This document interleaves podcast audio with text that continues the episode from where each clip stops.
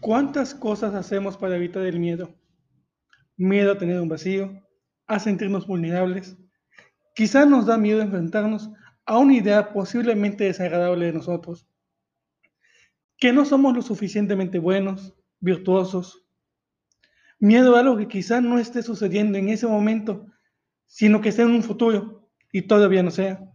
El miedo surge de una posibilidad de la que nos estamos escondiendo ¿Cuánto tiempo has estado así, escondiéndote de lo desconocido? No te preguntaré de qué te escondes. Ese es algo que quizá te ha preocupado por mucho tiempo. Pero te pregunto, ¿qué tanto te has ocupado de eso? El miedo es una señal. Vamos a escucharla y hacer algo al respecto. El miedo nos hace tomar decisiones y adaptarnos. Quizá en realidad pasas por muchos miedos. Atender cuál te generaría más alivio.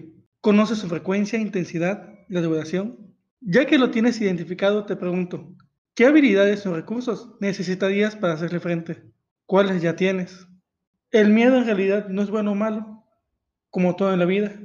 El miedo es una alarma, una señal que podemos o escondernos y dejar que suene como lo hemos hecho hasta ahora, o prepararnos para hacerle frente a aquello desconocido.